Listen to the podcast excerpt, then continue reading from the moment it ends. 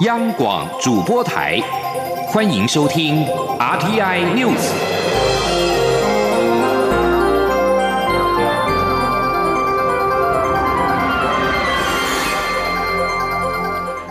各位好，欢迎收听这节央广主播台提供给您的 RTI News，我是陈子华。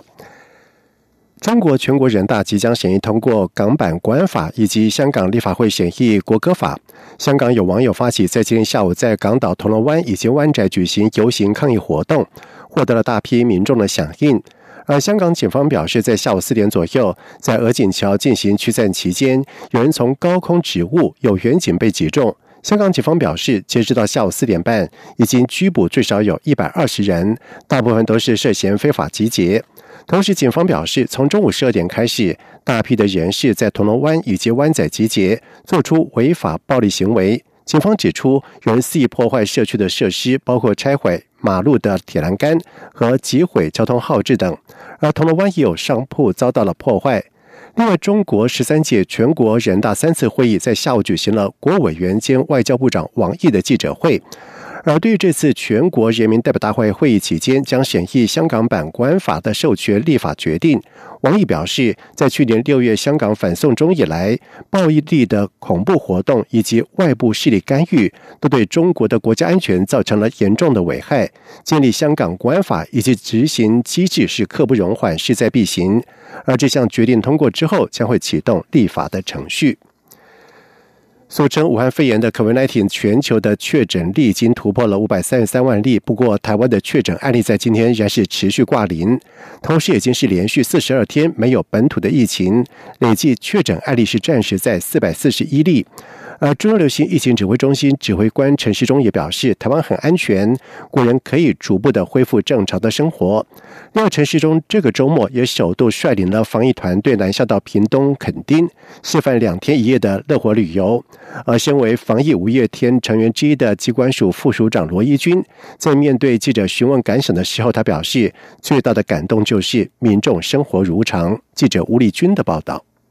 面对俗称武汉肺炎的 COVID-19 疫情肆虐全球，台湾却在中央流行疫情指挥中心指挥官陈时中率领的防疫团队不眠不休努力下成功防疫，也让团队主力成员包括陈时中以及副指挥官内政部次长陈宗彦，还有机关署署长周志浩、两名副署长庄仁祥及罗一军等五人被外界封。为防疫五月天，而为了展现台湾也是安全的乐土，防疫五月天在这个周末首度南下垦丁，在国境之南展开两天一夜的乐活旅游行程。当记者询问团队成员这两天出游的感受时，周志浩表示：“出来走走是蛮好的，毕竟办公室比较单调些，出来走走想法会更活泼。”但尽管如此，面对国内外的情势，他们该掌握的讯息还是会随时掌握。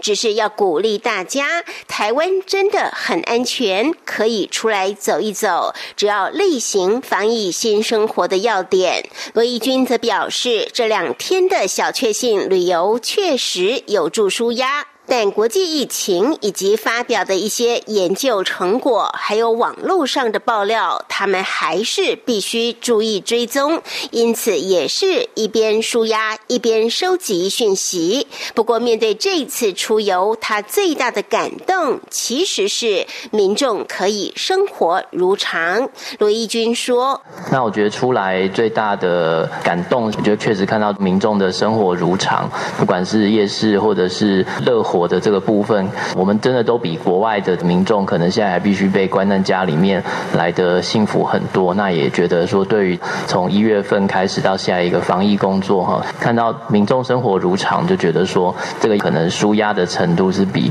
在垦丁这边看到的景色更加来的有意义。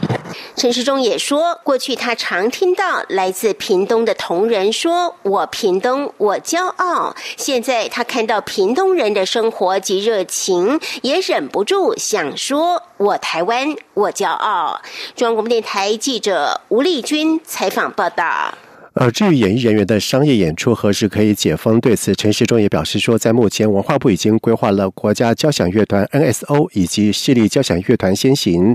而至于户外的表演，指挥中心也不反对，但是必须先商量怎么做最安全。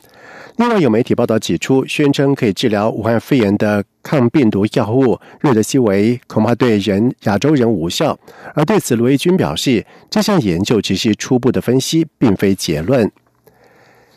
针对台北车站一楼大厅公共空间商业化以及可能永久禁止在大厅席地而坐的政策，台湾国际劳工协会、台湾人权促进会等团体跟外籍移工在今天在北车南二门外举行记者会，随后并且走进到大厅席地而坐，要求北车大厅公共化、物界防疫开道车以及空间还人民、自由还移工。为主管机关说明大厅应该如何合理的使用，将公共空间还给人民。记者王兆坤的报道：台北车站一楼大厅中央区域是一个地板为黑白色的空间，除民众在此等车转乘外，假日时也有许多外籍移工聚会。但数月前因防疫需要，车站大厅禁止席地而坐。日前又传出台铁有意永久禁止。北车的公共空间商业化与外籍移工权益再度引发关注。